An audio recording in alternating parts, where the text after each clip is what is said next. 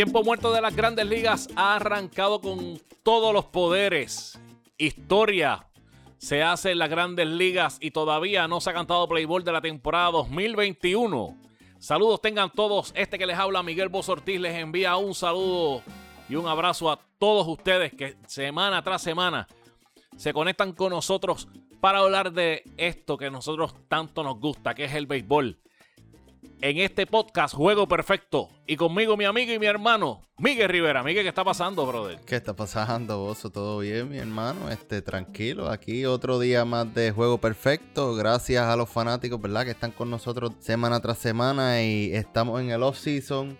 Premios, Hall of Fame, eh, noticias de cómo va a estar corriendo la cosa en eh, los próximos años en el béisbol mundial, Bozo, esto está bueno. Sigue, siguen pasando muchas cosas dentro del deporte. Eso es así. Eh, la gente piensa que cuando se acaba la temporada no hay nada de béisbol, más sin embargo es todo lo contrario. Ahora es que se pone la cosa bien interesante porque ahí es que van afilando los cañones a ver cómo se van a ver esos equipos para la temporada 2021. Así que vamos a arrancar con el plato fuerte. Así que familia, abróchese los cinturones porque juego perfecto acaba de comenzar.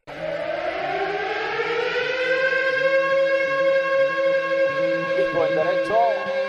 el plato, se fue el corredor y sale un rolling el campo corto. La bola pasa limpiamente de hit. El corredor llega hasta la tercera base. Ahí bateo y corrido. Ejecutado a la perfección. Una obra maestra. Juego Perfecto presenta el bateo y corrido, donde presentamos las noticias más importantes en el béisbol.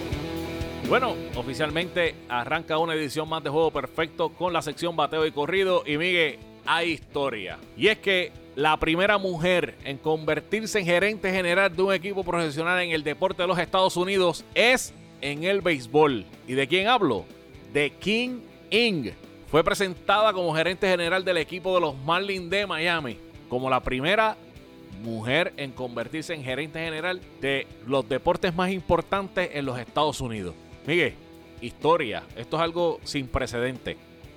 Y sin precedente no solamente eso, que esta persona está igual o mejor capacitada que muchos que tienen ese título dentro de los 30 equipos de las grandes ligas, Bozo. Y es que ella empezó en el 90 con el equipo de los White Sox como con un internado, mi hermano. ¿Sabes? La semana pasada vimos que este que votaron del equipo de los Mets también empezó en Colorado como un internado. Aquí vemos otra ejecutiva más que comenzó en el 90 y tuvo hasta el 96. El internado fue en proyecto especial de análisis y fue asistente del director de operaciones de béisbol. También, interesante para mis yanquistas, fue parte del equipo de los Yankees del 98 al 2001 asistente del gerente general Bozo. Si sabe qué significa eso, que tiene tres anillos con el equipo: el del 98, el del 99 y el del 2000. Después de esto, en el 2012 mueve a los Dodgers y ahí se convierte como vicepresidente y asistente de gerente general. En esto estuvo hasta el 2011, luego que se mueve a la oficina del comisionado de la MLB como vicepresidenta de operaciones de béisbol.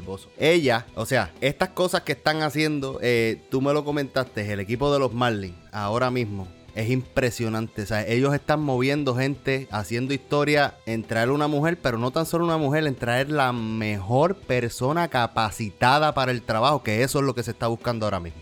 Sin duda alguna, ella de lo que hay en el mercado para que tomara ese puesto, ella era la más capacitada y con más experiencia en estos momentos. Y la movida de Derek Jeter, una vez más, da a entender que al principio lo que todo el mundo veía como una soberana loquera, el salir de sus grandes contratos y empezar desde cero le ha estado rindiendo fruto y ahora con esta adquisición entendemos que le va a florecer mucho más todo el sacrificio y todos los movimientos que hizo al principio cuando cogió el equipo. En otros temas, Miguel, Puerto Rico recibe el pase directo a la Serie Mundial de la Little League Baseball. Esto ya que la organización de Little League Baseball anunció en su reunión anual de otoño que Puerto Rico tendrá entrada directa a la Serie Mundial de Will en Williamsport a partir del año 2022. Esto, Miguel, lo habíamos visto en la liga más grande de las pequeñas ligas, que era la Big League. Ya no es parte de ella, pero en los últimos años que fue, el equipo de Puerto Rico tenía la opción de entrar un año directo a la Mundial y un año tenía que ir a la, al Latino. Ahora Puerto Rico, en este torneo que le hablamos que es el torneo más importante de la Little League, va a tener la oportunidad de pasar directamente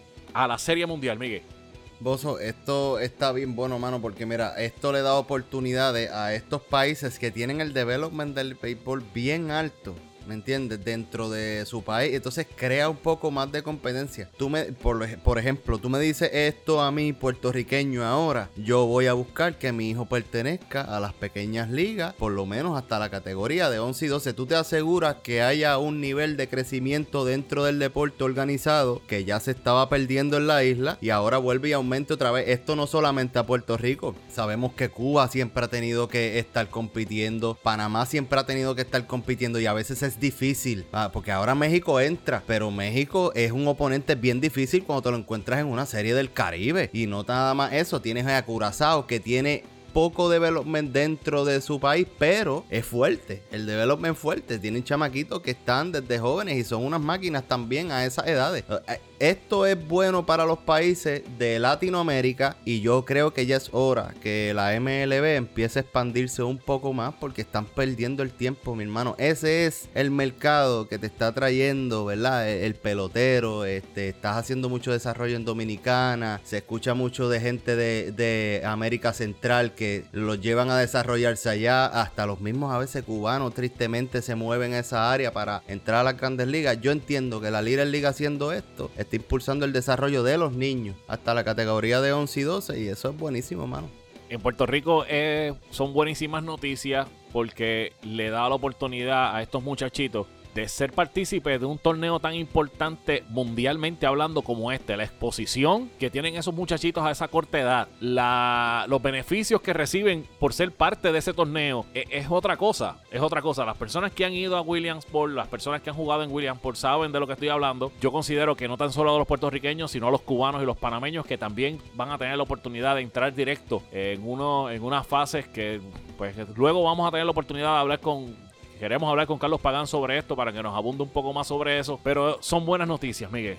definitivamente son buenas noticias y vamos a esperar con ansias el 2022 cuando Puerto Rico pueda llevar su equipo directo a la Little League. A ver, si nos traen ese primer campeonato, que no hemos podido ganar ese torneo. Entiendo que no lo hemos podido ganar, me estoy tirando ahí de la azotea, vamos a ver. En otros temas, Miguel, Mike Clevinger pacta con el equipo de los padres un contrato de dos años, pero se tiene que someter a la cirugía del Tommy John por lo que perderá la temporada del 2021, Miguel.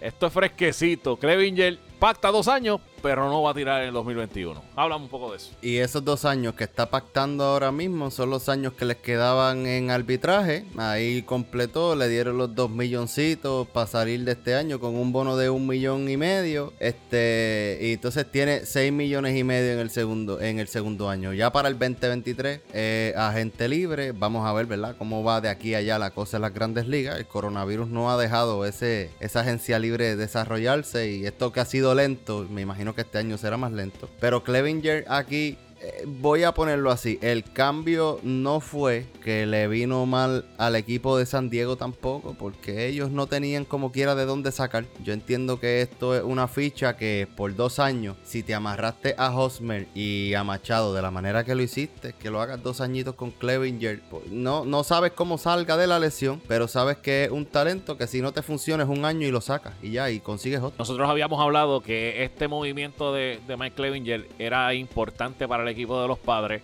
y él tuvo haber movido tanto prospecto porque dieron un montón de prospectos por él que al final del camino no pudieron no pudieron utilizar a Mike Levinger como ellos esperaban. Dejarlo ir ahora realmente era no sé para mí era una loquera. Era era necesario hacer un contrato aunque se sometiera al tomillón y le regalara los millones que se que, iba a, a ganar en el 2021 pero esperar en Dios que en el 2022 tenga una temporada buena y no vayan a coger por el cuello al GM después del cambio que hizo, que tuvo que por poco dar hasta la casa por Mike Clevinger.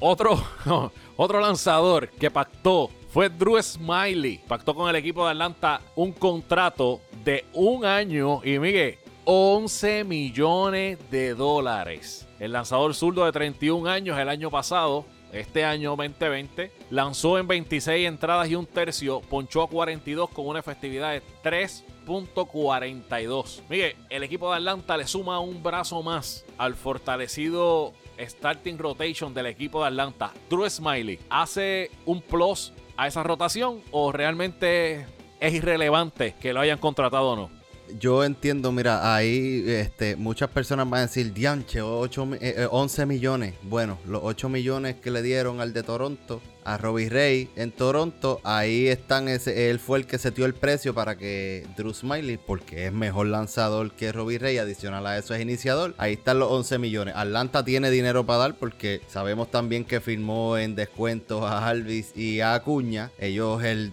contrato más grande que tienen es el de Freeman y quedó en MVP este año. Eso yo creo que le están sacando el jugo a ese contrato sin ningún tipo de problema. Pero vos Esos contratos fueron en, en, venta al pasillo.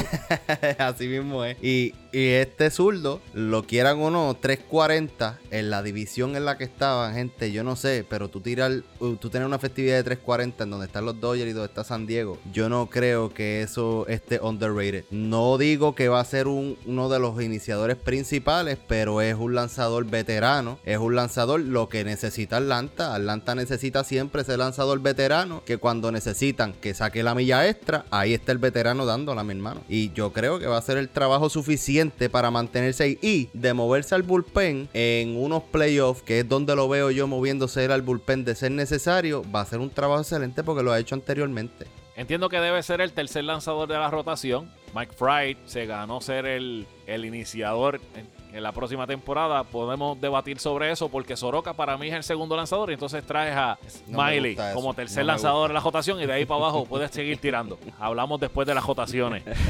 Lo que sí te va a gustar es que Shane Bieber se convirtió en el ganador del Cy Young unánime de la Liga Americana y también Trevor Bauer de la Liga Nacional. Nosotros la semana pasada habíamos hablado sobre estos lanzadores del Cy Young sabíamos que era una línea y fue indiscutible. Los votos que obtuvieron estos dos fueron, bueno, Tim Bieber fue unánime, imagínate. Y Trevor Bauer tuvo los votos obviamente por la milla, por la clásica milla, para llevarse el Cy Young, Miguel. Mira, esto, estos dos son dos pitchers que, como te dije la semana pasada, dominaron en sus respectivas ligas y eso no hay duda al respecto. Ni nosotros dudamos de eso, ni los escritores que son los que votan por esto dudaron de eso. Eso sí, un dato bien importante y es que he estado siguiendo un poquito a Trevor Bauer y algo que le debe asustar a muchos equipos, incluyendo a los Bravos de Atlanta, es que le dé confirmar con los Mets de Nueva York. Eh, voy a dejar esa bolita en el lado de la cancha. Trevor Bauer firmando con los Mets de Nueva York este año, mi gente, es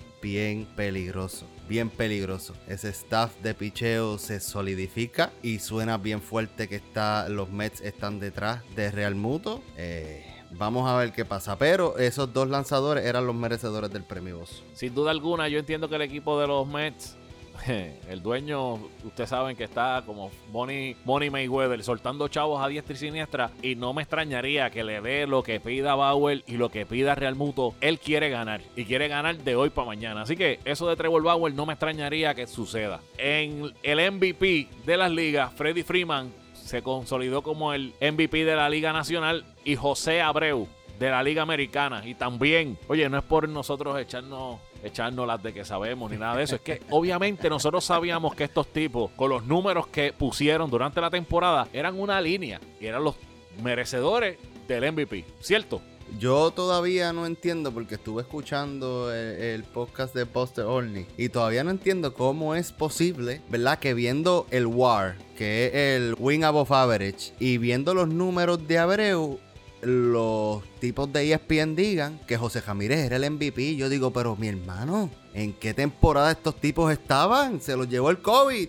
Se los llevó Bozo. Eh, a, mi entender, no entiendo por qué subestimaron la labor de bateo de José Abreu este año. Es como si ellos hubiesen dado por sentado que esos números de Abreu son normales. Hello. Estaba en los top 5 de la liga en bateo. ¿De qué estamos hablando? Interesante por demás lo que dijeron ellos en ese podcast. Yo yo tampoco entiendo. Realmente yo no, no veía a José Ramírez. Mira, antes de que José Ramírez ganara el MVP, primero lo ganaba DJ LeMahieu. Para mí. Claro que sí. Para mí. Claro que sí.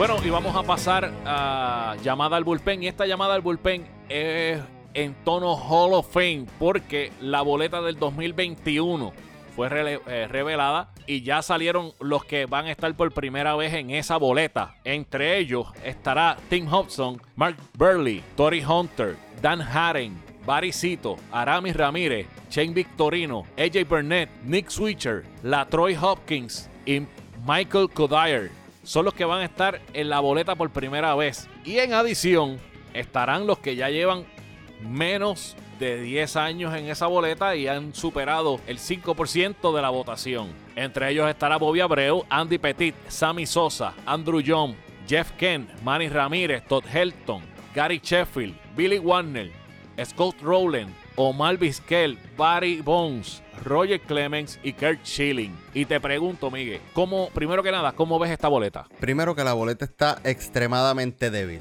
Extremadamente débil porque yo creo que mayormente los que, los que dan el impacto fuerte no son los que llevan un montón de años. Esos son los que están intentando, esos son los que están esperando que un año como este suceda. Que venga esa boleta nueva, que en realidad ahí de esa lista de 11 peloteros que tú mencionaste, brother, Tori Hunter, si acaso y Tim Hudson, por Tori Hunter por lo que hizo defensivamente, T. Hudson tiene unos buenos números. Pero cuando vienes a ver, en realidad son tipos que probablemente estén ahí un par de años intentando llegar, de verdad, a, la cantidad de votos. Y va a ser más el corazón en el long run lo que los va a hacer entrar. Eso sí, yo creo que también, Bozo, deberíamos este, pensar en que hay unos tipos ahí que están en su novena ocasión dentro de la boleta, que yo entiendo, mi hermano, que esos tipos ya es hora de que los escritores dejen el orgullo a un lado y se den cuenta que esos tipos sí cometieron un error en un punto de su vida. Incluyo a Pete Rose, que no está en la boleta, pero son tipos que marcaron el béisbol. O sea, ellos no llegaron ahí. Por ejemplo, Pete Rose, que no está en la boleta, no dio 4000 hits de,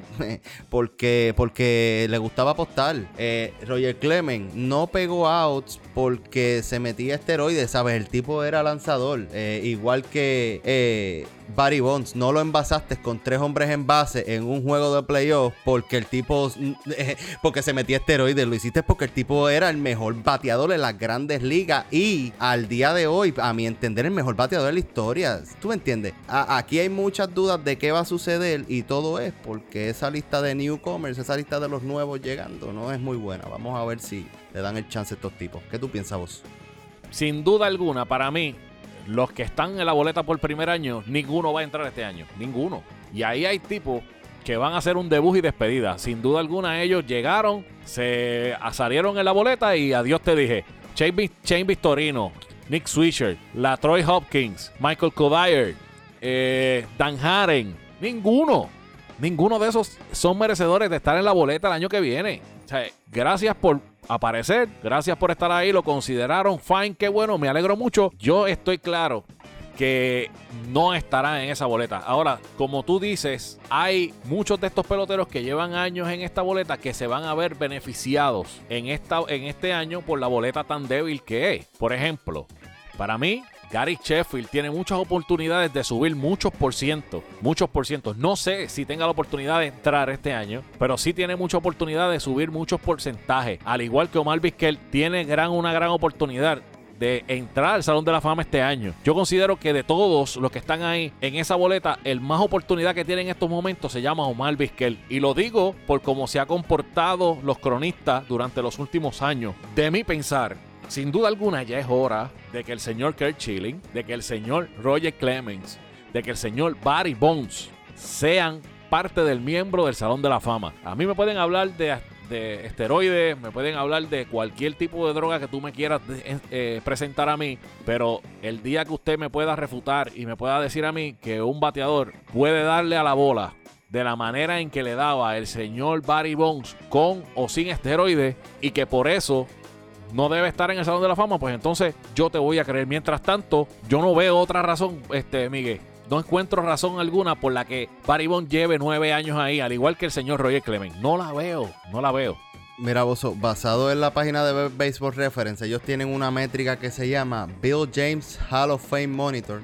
Eh, las personas que no conocen a Bill James, Él es el creador de lo que se conoce como Saber Metrics. Él es el creador de los Saber Metrics y esta métrica la hizo él y basado en Baseball Reference, los más oportunidades que tienen ahora mismo de entrar al Salón de la Fama es número uno está Barry número dos está Roger Clemens, y número 3 está Manny Ramírez. Esos son los top 3 según la métrica de los que se esperan, ¿verdad? Que o aumenten de voto o lleguen a ese nivel de los 75% eh, que necesitan para entrar al Salón de la Fama. Te tengo una pregunta, Miguel. Obviamente tenemos que, tenemos que buscar y eh, ver porque es que realmente hay personas que no entienden sobre esto de la boleta y los cronistas. O sea, cómo lo trabajan estos, estos personas que son personas que están eh, asociadas a la, al Salón de la Fama, al comité del Salón de la Fama. Mira, Bozo, eh, esto es verdad, el Salón de la Fama es un comité y tiene sus miembros, pero quien elige estos peloteros que están en esta boleta no es el Salón de la Fama, es la Asociación de Escritores de América, eh, por sus siglas en inglés, la BBWAA, Baseball Writers Association of America. Estas personas se reúnen una vez al año para hacer, se reúnen más de una vez porque ellos pues entran a una lista preliminar y de esa lista preliminar sacan los nuevos que vienen y los que se quedaron que cualificaron con los votos en el año anterior, ¿verdad? Eh, pero vamos un poquito más de lleno en esto porque que yo sé que a veces es difícil, la gente dice, ah, pero mira, este, este sacó votos, pero hay otro por allá que entró por voto de veteranos, o vamos a cubrir un poquito de todo eso para que la gente entienda. Primero, esta gente, esto es una sola vez al año. Y cada persona que pertenece a la Asociación de Escritores, Bozo, tiene que tener al menos 10 años de membresía o que esté, haya pertenecido a la organización. So, esto no es tú entraste a la, Asociación de Escritores y ya vas a votar por este tipo de premios. Eso no es así. Tienes que ganarte tu ranking. Luego de que sucede eso,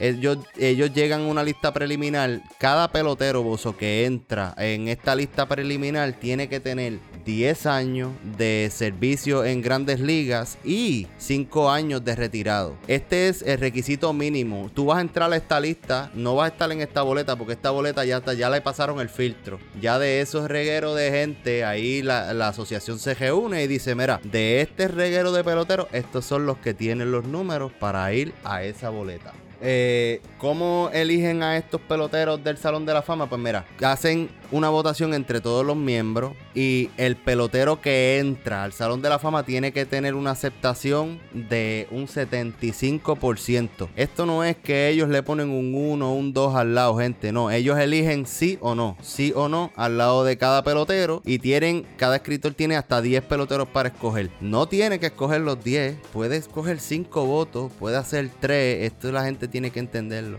Eso es muy interesante que lo digas, Miguel, porque ya en, esta, en esta era de las redes sociales y en esta era del internet, ya se está viendo las boletas que presentan los escritores. Y hay muchas boletas. Yo te, te, digo, yo vi boletas el año pasado donde escogieron solamente a dos peloteros. De 10, escogieron a dos peloteros. Y tú te preguntas, pero ¿por qué ese tipo hizo eso nada más cuando tú tienes personas aquí como el el señor Baribón que dio 762 cuadrangulares, 2.935 hits, batió 298, cogió 2.558 bases por bola y tú no le diste el voto. Pero ¿cómo es eso posible? Y te voy a decir algo, Bozo, eso es algo que viene pasando ya varios años atrás. En los últimos siete años de la votación de, de Hall of Fame no han entrado más de cuatro. O sea, ellos literalmente están limitando a las personas. Eso sí, te voy a decir algo. A, a, ¿verdad? Aparte de esos peloteros de los que estamos hablando, de los que tú mencionaste, han hecho un buen trabajo en los que han entrado. Pero pues esto es algo que se está viendo. Ya se está viendo sí o no, sí o no. No porque estés en la boleta, no porque tenga 10 votos, te lo tengo que dar. Eh, ellos los cronistas sí han hecho un buen trabajo y hay que decirlo, realmente ellos han pasado un filtro bien, bien elegante, bien elegante y a veces hasta discriminatorio, porque aquí hay personas, y lo digo sin que me quede nada por dentro, que no tienen mejores números que el señor Juan Igor González y a Juan Igor González no le dieron una segunda oportunidad en la boleta. Anyway, punto y aparte, la, la comité, el comité de veteranos no ha sido igual hay, peloteros que se encuentran en el Salón de la Fama que cuando tú ves los números, aquí los 25 que hay en esta boleta, tienen números iguales o mejores que esos peloteros que entraron por el comité de, los veteranos. Sí, Bozo, pero esto es- son diferentes, ¿verdad? Estos son diferentes procesos. Porque ahí el comité de veteranos, por ejemplo, se divide en diferentes comités. Porque es un comité que se llamaba antes de veteranos, ya no se llama así, ahora se llama el comité de las eras. So, ellos ven béisbol hasta los 1800. No solamente esto, es que lamentablemente para, ¿verdad? Para que la BBWAA te considere, tienes que estar dentro de los parámetros del 5%, mi hermano. Eso es una regla y esa regla ha sido así por mucho tiempo porque las reglas han ido mejorando, ¿verdad? E, e improve eh, a medida de los años. Pero esto ha sido así hace mucho tiempo y de la única manera que Igor o cualquiera que no esté dentro de la boleta ahora mismo puede entrarle por este comité de eras que se reúne cada cierto tiempo. Eh, y no son solamente eso, Bozo. eh, como habíamos mencionado también, aquí hay tipos que están cerca del décimo año, que después del décimo año pudiste haber tenido 74.9, mi hermano, y te caíste de la lista, te fuiste. Entonces vas a tener que esperar ese comité de veteranos, que es el segundo chance para muchos de ellos, cuando la BBWAA no te, no te eligen. Eh, ¿Qué sucede? Mira, este comité de veteranos se divide en cuatro y cada, ¿verdad? Cada comité de estos, Bozo, eh, analiza una, una época diferente. Por ejemplo, eh, este comité está a cargo de personas que pertenecen, miembros del Salón de la Fama. Estos son personas miembros del Salón de la Fama que han sido elegidos, haya sido pelotero, ejecutivo, dueño, cualquiera de esas personas que haya entrado. Eh, estas personas no solamente consideran, ¿verdad? Le dan la oportunidad, por ejemplo, eh, a Igor González le podrían dar la oportunidad, pero también le dan oportunidad a los jugadores de la Negro League y a los no jugadores, que son los dueños, los ejecutivos y todas estas personas que pertenecen a la organización y escritores también que hacen impacto dentro del deporte. Eh, como te había mencionado, se divide entre cuatro y el primero se llama Today's Game Committee. Este comité considera candidatos desde los 1988 hasta el presente. Todo pelotero que no haya estado en el ballot o que haya pertenecido a una de estas categorías de ejecutivo y todo, este comité es quien lo trae a colación. Este comité es el que elige estos candidatos que conste Bozo.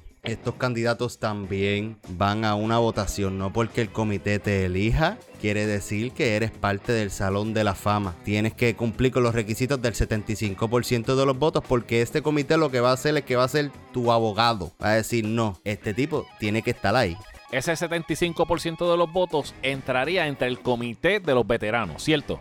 Sí, sí, eh, eso es así. Eh, el comité de veteranos, que ahora se llama el comité de eras, es el que elige a estos peloteros. Y recuerda, dentro de este comité hay cuatro comités, donde en cada comité hay 16 integrantes, son, son, son 64 eh, participantes en esta votación en los Winter Meetings. Pero, Bozo, hay que estar, hay que ser bien conscientes de algo. Cada comité dentro del comité de era se reúne en tiempos diferentes. Por ejemplo, el primero del que hablamos, que fue el Today's Game Committee, este comité se reúne dos veces cada cinco años, ve los peloteros desde el 88 hasta el presente, como ya te había mencionado. El segundo comité se reúne también dos veces cada cinco años, que se llama The Modern Baseball Committee. Este ve peloteros desde el 1970 hasta peloteros del 1987. El próximo comité es donde empieza a cambiar, que se reúne una vez cada cinco años y se llaman los Golden Days Committee. Estos ven peloteros desde el 1950 hasta el 1969 y el último comité se llama The Early Baseball Committee. Este se reúne una vez cada 10 años en los Winter Meetings y este ve peloteros desde el 1871 que fue el origen del béisbol hasta el 1949. Eh, so, tú sabes que esto pues cada uno tiene su valor, pero sí, el comité de veteranos muchas veces nosotros vemos que están inducidos estos peloteros o eh, front office members en el Salón de la Fama y pues es este comité de veteranos del Hall of Famer los que eligen a, a esos integrantes. Se da la elección, entraste bien, no entraste, pues lamentablemente hay que pasar la página. Muy interesante esto. Vamos a hacer un jueguito rápido, Miguel. Ya que estamos con esta boleta, las tenemos ahí. Sácate los que tú entiendes que deben estar en la boleta. La boleta de Miguel. Vamos a hacer la boleta de Miguel, la boleta, la boleta de, de Bozo para terminar este episodio. ¿Arrancas tú o arranco yo? Tú me dices. Ah, arranca tú, arranca tú. Bueno, pues voy a arrancar yo. Mira, yo hice una lista aquí. Realmente no tengo espacio para 10. esta boleta volvemos a lo mismo. Para mí es una boleta floja y no, no, no.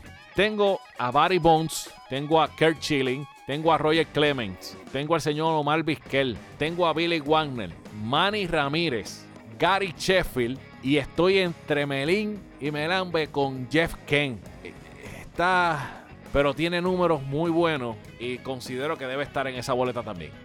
Los tuyos, Miguel.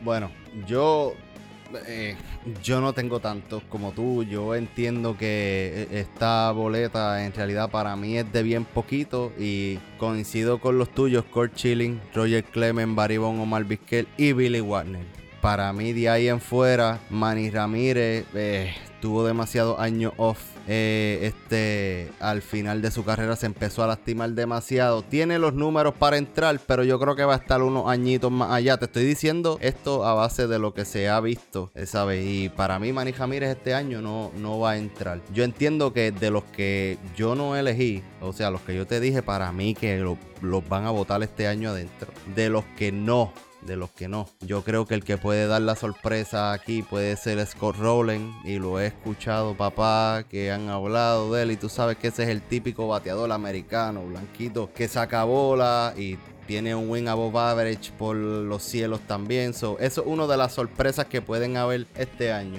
Pero yo entiendo que ya debería ser hora donde ese tobillo con sangre adicional a los números que tuvo sea parte de la entrada de Court Chilling y que ese y Barry Bonds al menos sean los, los que entren de seguro este año. Ya está bueno de tenerlos ahí este, colgando. He escuchado en varios lugares donde han hablado de esta situación de la era de, los pets, de la, de la, era de los esteroides, o como ustedes lo quieran llamar. Y han hablado de que por qué en el Salón de la Fama no hacen una sección donde pongan a esos jugadores en ese cuarto, vamos a decirlo así. me imagino que pondrán a todos los que están en el reporte Mitchell, porque muchos de ellos, muchos de ellos tuvieron unos números impresionantes cuando se pudieron puyar, porque habían dos o tres que tuvieron años bien exagerados, como, como el hermano de, Aaron Boone, Brett que, tuvo un año de 40 cuadrangulares en una temporada que tú decías, pero ven acá donde salió este muchacho bateando así.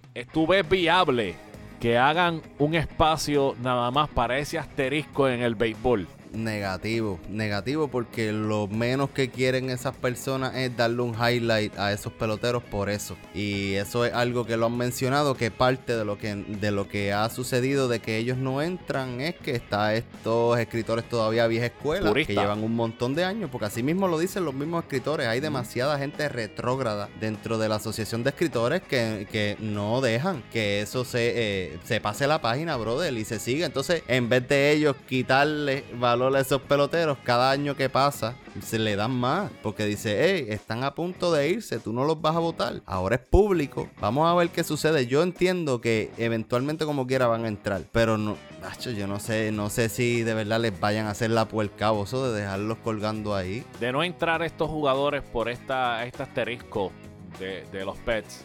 ¿Por qué box selling?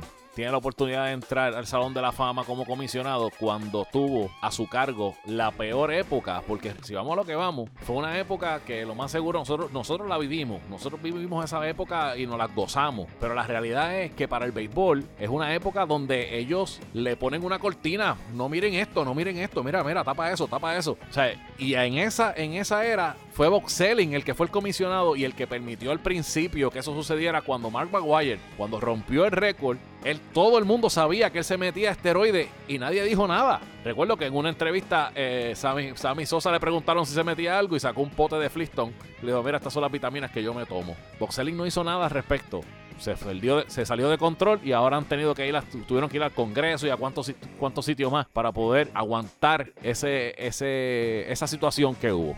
Pero cuando, tú lo miras a él como comisionado, también termina una huelga de jugadores. Entonces, ese tipo de cosas, aunque tú no lo creas, pesa mucho en el impacto que él tuvo, porque prácticamente el convenio colectivo de ahora fue creado para allá abajo, para los 90, brother. Entonces, ese tipo de cosas son las que cuando llega este momento, porque al, eh, al, él ser comisionado, él tiene que entrar por uno de estos comités especiales. Eso no hay otra manera de hacerlo, porque en la boleta hay jugadores y ya. Eh, estas personas que ejecutivos entran por el comité especial. Eh, él tuvo su impacto positivo positivo o negativo lo tuvo. Yo estoy de acuerdo contigo. Yo entiendo que el culpable principal fue el comisionado. Al permitir eso, no le quito culpa al pelotero, porque no se la voy a quitar. Pero el pelotero siempre termina pagando, pero termina pagando después que se retira, porque mientras está en el terreno, papá, son intocables y lo sabe. Claro, mientras le esté dando chavos a la liga y la liga siga enriqueciéndose a cuenta de ellos, pues obviamente ellos no los van a tocar. Así siempre ha sido. No se quejaron cuando tenían a Baribón en todos los anuncios porque ya había roto el récord, que mira por dónde va, que ya están los 70, que esto, ah, ahí no se quejaron, pero ahora cuando necesita el reconocimiento lo dejaron solo.